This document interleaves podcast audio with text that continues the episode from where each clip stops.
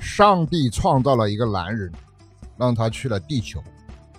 没过多久，这个男人就回来找上帝，说：“我需要一个人陪我共度良宵。”于是上帝就给他创造了一个妻子。可刚过了一段时间，这个男人又回来了，说：“我需要一个人陪我看日出日落。”上帝给他创造了一个情人。这不。现在这个男人又回来了，第三次回来找上帝了，说：“我想看冬奥会，我想在三个场地、三个赛区来回切换，想看了看了。”然后上帝就给他创造了互联网。我在北京，我在北京，我在北京，我在北京。我在北京嗨，我是元气李子，元气李子说冬奥啊，陪你听一个元气满满的冬奥。今天是个大日子啊，一月二十七号，倒计时离开幕还有七天。为什么说今天是个大日子呢？开门大吉啊！今天北京延庆张家口赛区冬奥村全部都正式开村了。这三个冬奥村除了功能统一，还各有特色。我来给大家说一说这三个村各有什么特色。北京冬奥村最大的特色是中国的传统文化。一进冬奥村，最先能看到的就是一排亮丽的红砖建筑。运动员入村的第一站，注册、安检、礼宾、媒体接待等功能全部都在这里。这个是老厂房改造的，改造了十五栋。这里也是零八年北京奥运的一个基础设施之一。今年这个冬奥啊，恰好是春节期间，在这个白色和红色的调色板里，白色是什么？冰雪呀。红色是什么？就是这一群建筑物啊。在这个调色板里碰撞。皮影戏、中国剪纸，这些中国传统文化的物品，运动员房间里也充满了年味儿。而且在文化展区，组委会还围绕着冰雪、春节、长城这样的主题，展示了燕京八绝的技艺。那么延庆的冬奥村有什么特点呢？那真是一个古典与现代的碰撞啊！延庆冬奥村。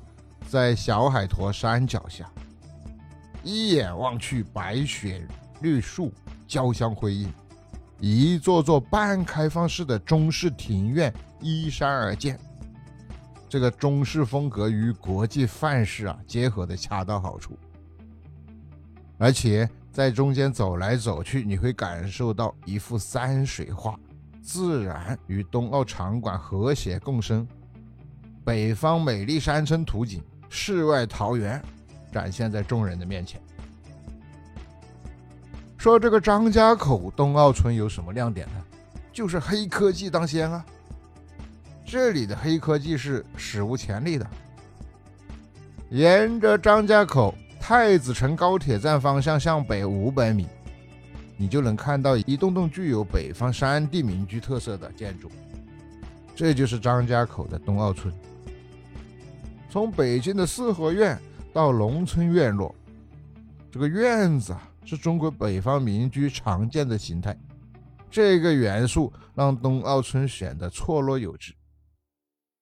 其实，这还不是最让人称道的地方，设计巧妙、科技赋伦才是最让人称道的地方。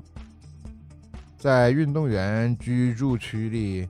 每个房间都配备了智能门锁，指纹密码刷卡开门，而且温度调节是个智能系统，新风系统，还有智能红外线感应，还有可视地讲，十多种功能，均可以通过房间的监控器进行操作。连运动员睡觉的床也是智能的，有记忆功能。它有遥控器，可以调成适合自己的睡姿、坐姿不同场景，把身体呀、急剧啊提供最好的支撑，让运动员得到最好的休息和恢复保养。你说神奇不神奇？所以科技赋能冬奥，那在黑科技的助力下，北京冬奥会完美的实现了以运动员为中心的办奥理念。这不，今天冬奥村正式开村了，越来越多的宾客将从世界各地赶来，齐聚北京啊，在北京写下“双奥之城”这个名片。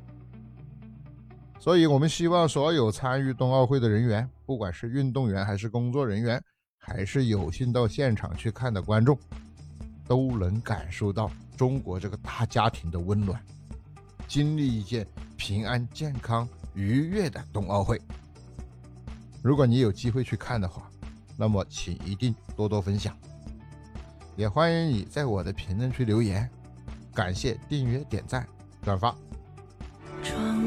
下大雪，有一点冬天。我们约好在北京相见，不同的过节。心与心相连，带着美好的祝愿，洋溢着笑脸。紧握坚定信念，抬头看蓝天，挥洒汗水铭记这瞬间。